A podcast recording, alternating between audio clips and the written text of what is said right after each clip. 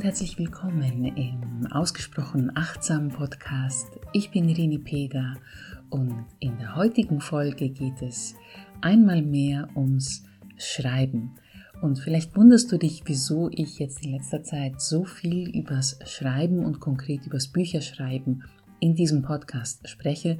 Natürlich liegt das einerseits daran, weil ich selbst Bücher schreibe und ich sehr viel schreibe überhaupt in meinem Leben und Bücherschreiben inzwischen zu meinem Leben dazugehört, wozu ich, worüber ich sehr glücklich bin. Ich hätte mir nie vorstellen können als Kind, dass es so weit kommen würde. Und der andere Grund ist, ich finde, diejenigen, die hier zuhören, die sich, die an Achtsamkeit, an Interesse haben, an digitaler Achtsamkeit, an achtsamem Marketing, die haben auch Interesse an Büchern, am Schreiben, an längeren Formaten und ein Buch ist ja ein Format, das sehr in die Länge geht, das tief in ein Thema eintaucht und ein Buch zu schreiben oder eben längere Formate zu schreiben, ist, kann ein Teil des achtsamen, nachhaltigen Marketings sein. Ich weiß nicht, in welche Kategorie du gehörst, in die Kategorie der angehenden Autorinnen oder Autoren. Vielleicht bist du selber gerade am Buch schreiben oder denkst darüber nach, eins zu schreiben oder du genießt es zu lesen, du bist ein Bücherwurm und tauchst ein in die Bücherwelt und bevorzugst diese Art der Information im Vergleich zu den kurzlebigen Inhalten auf Social Media und Co. Und wenn du zur ersten Kategorie gehörst und selber jetzt gerade daran bist, ein Buch zu schreiben, ein Sachbuch zu schreiben, vielleicht auch noch im Self-Publishing, dann könnte vielleicht mein Online-Live-Workshop Buchgeflüster, schreibe dein erstes Sachbuch, etwas für dich sein. In diesem Workshop, der aus zwei Teilen besteht. Der erste Workshop findet live am Mittwoch, den 10. April statt und der zweite am darauf folgenden Mittwoch, eine Woche danach, am 17. April. In dem ersten Workshop teile ich mit dir, wie ich meine Sachbücher, ich schreibe ja gerade auch am zweiten, strukturiere, organisiere, ein Konzept mache, wie ich die ganzen Informationen, die Recherche, die ich betreibe, in eine logische Reihenfolge gliedere, so dass ich mir es danach leicht machen kann beim Schreiben und dass das Ganze natürlich auch einen Sinn ergibt für den Leser. Dazu gehören natürlich auch sehr viele andere Dinge, die natürlich auch mit dem Leser zu tun haben. Ich teile mit dir meinen Prozess. Ich habe ein Workbook, das ich mit dir dann teilen werde nach dem ersten Live-Workshop. Das ist dann sozusagen deine Hausaufgabe.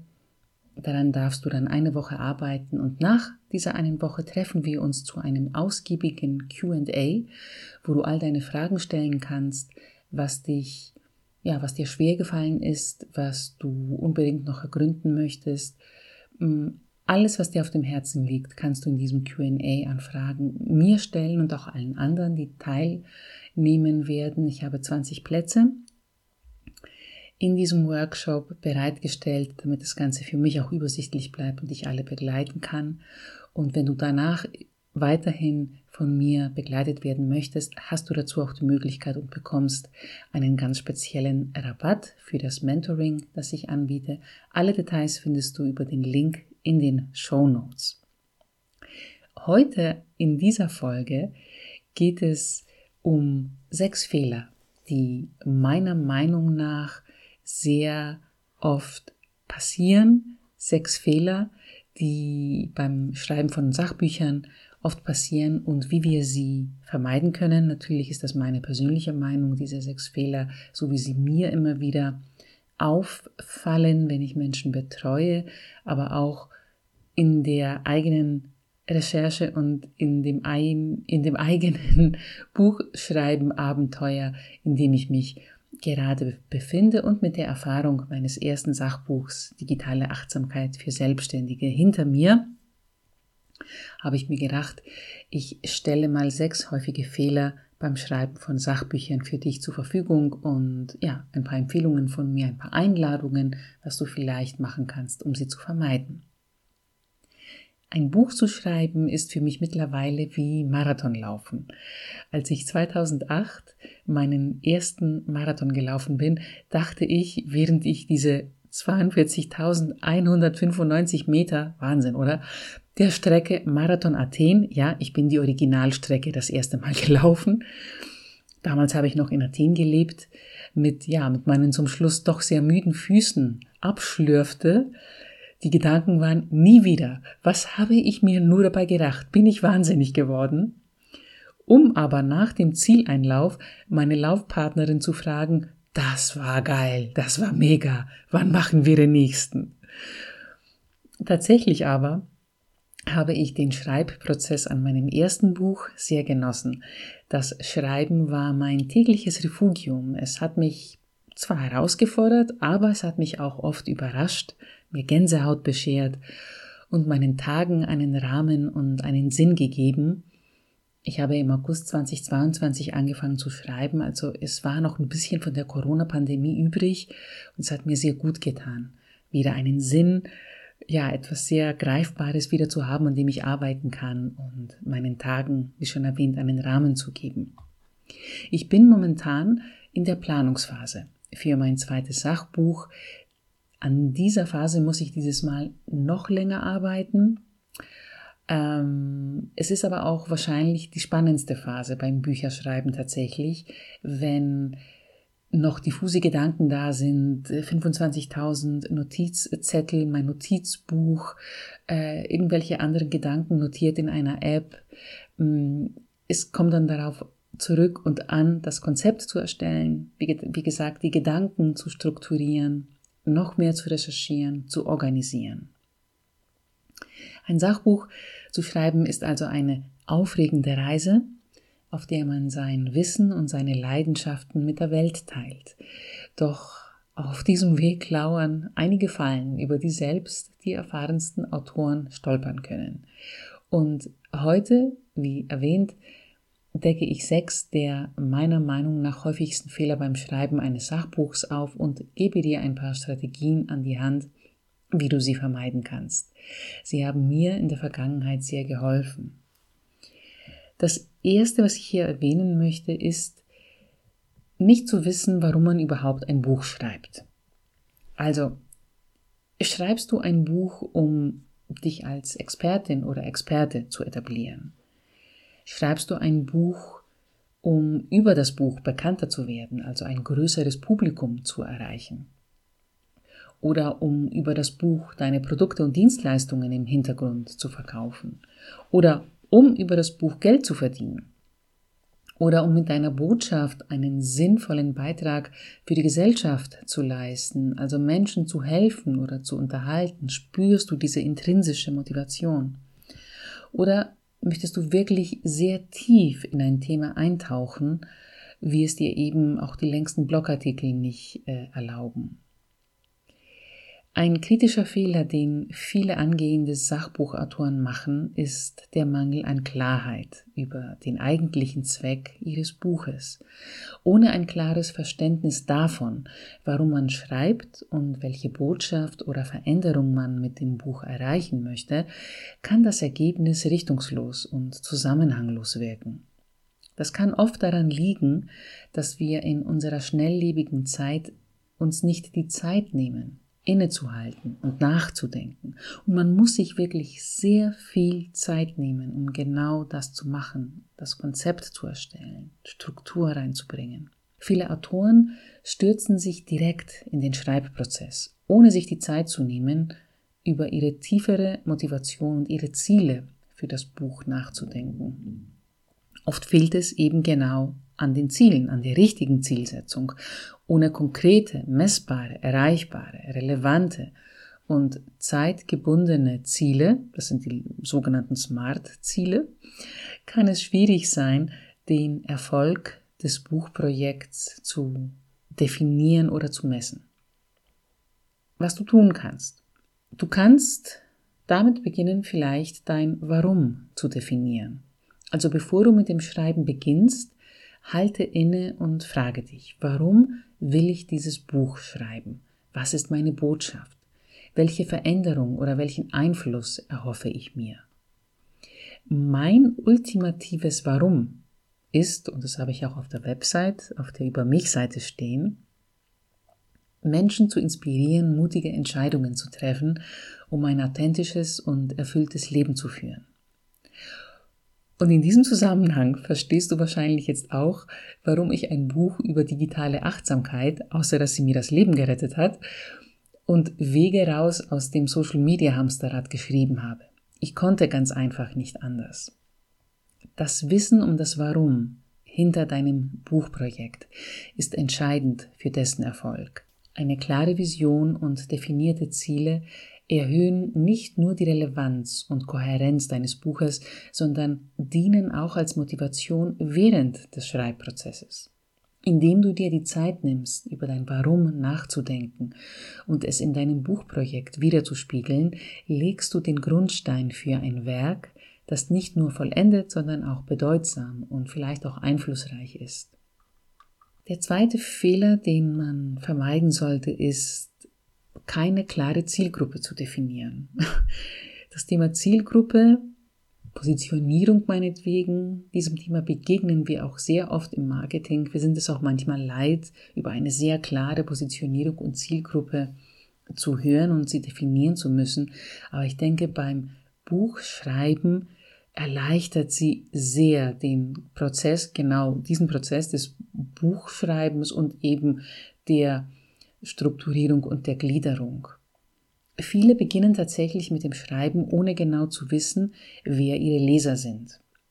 Die Definition einer klaren Zielgruppe ist jedoch entscheidend für die Erstellung relevanter und ansprechender Inhalte. Nimm dir also die Zeit, wieder hier Zeit nehmen, deine potenzielle Leserschaft zu verstehen. Wer sind sie? Wen möchtest du abholen? Wer hat es nötig, abgeholt zu werden in diesem Thema? Was interessiert Sie? Wie kann dein Buch Ihnen ja einen Mehrwert bieten? Dieser Prozess kann natürlich und sollte auch in viele kleinere Schritte unterteilt werden, die dir vor allem in der ersten wichtigen Phase, also wenn es darum geht, dein Buch zu konzipieren, sehr helfen werden. Ein dritter Punkt, den viele oft übersehen, ist die fehlende Struktur. Ohne eine klare Gliederung kann dein Buch verwirrend und schwer lesbar werden. Eine gut durchdachte Gliederung dient sowohl dir als Autor oder als Autorin als auch deinen Lesern als Leitfaden. Bevor du mit dem Schreiben beginnst, erstelle ein detailliertes Inhaltsverzeichnis, das du zunächst nur für dich selbst verwendest denn es hilft dir, deine Gedanken zu ordnen und sicherzustellen, dass dein Buch logisch aufgebaut ist. Und wie du genau das schaffst, wie schon anfangs erwähnt, verrate ich dir in meinem Workshop Buchgeflüster. Ich gehe mit dir alle Schritte durch, die du brauchst, um endlich Klarheit darüber zu haben, was und wie du dein erstes Sachbuch schreiben und organisieren kannst. Und über den Link in den Show Notes erfährst du mehr, wie das geht und kannst dich auch gleich anmelden.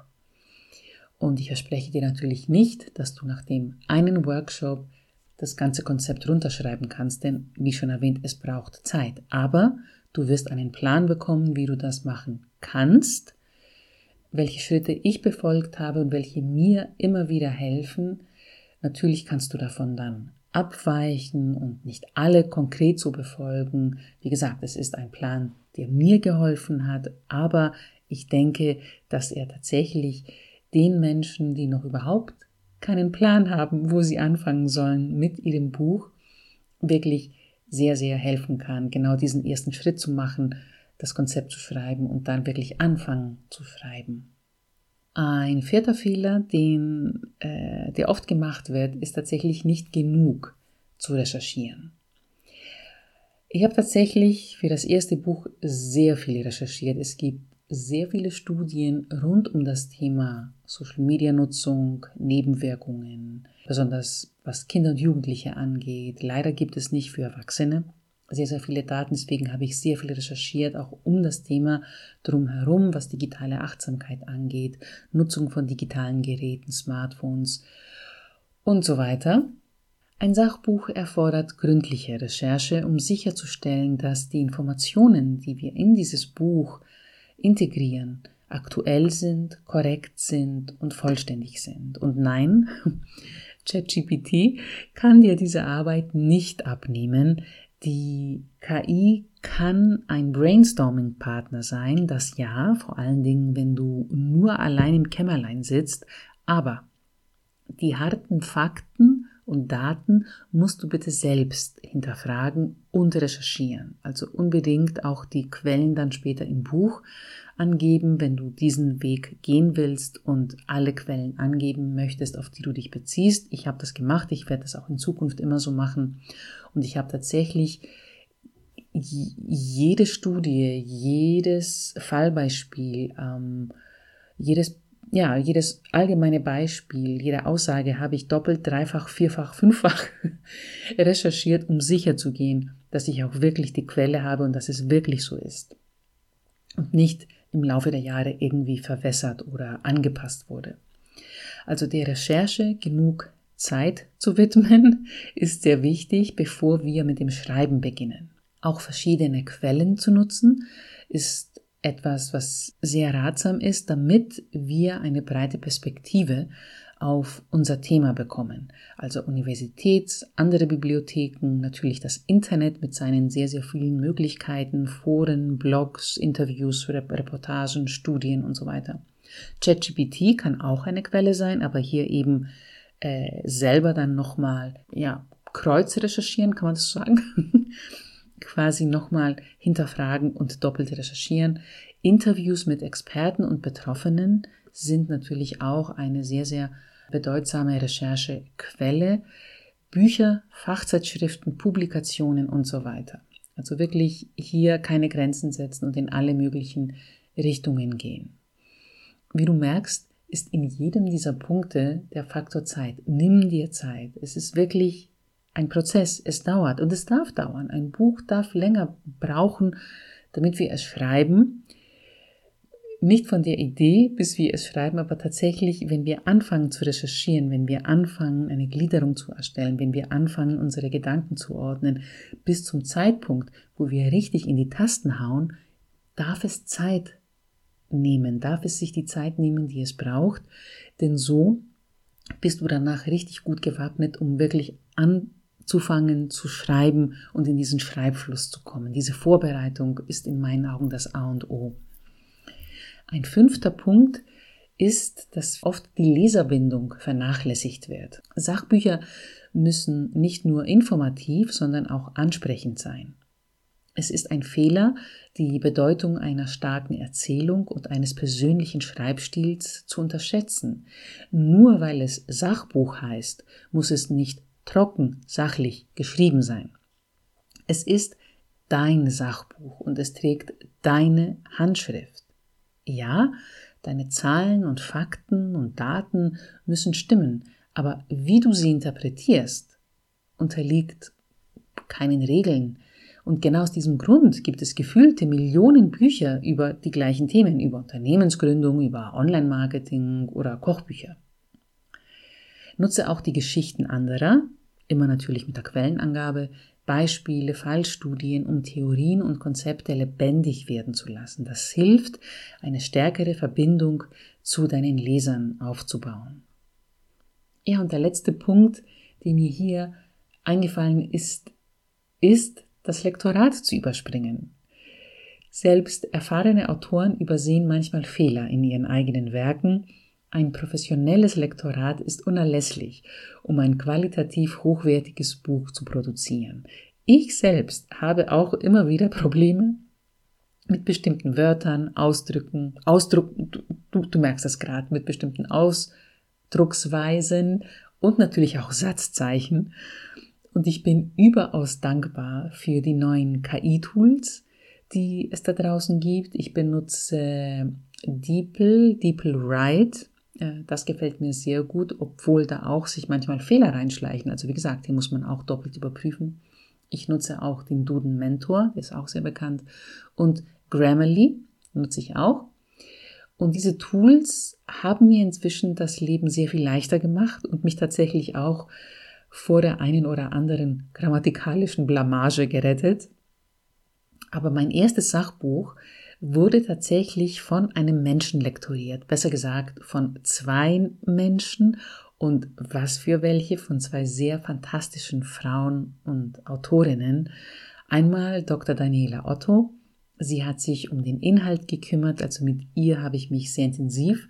Sie ist, glaube ich, zusammen mit Alexandra Polunin, die ich gleich noch extra erwähne, die erste oder die zweite mit ihr eben, die das Buch gelesen hat. Und mit ihr bin ich den Inhalt durchgegangen und sie hat mir noch ein paar Tipps gegeben äh, für einige Stellen.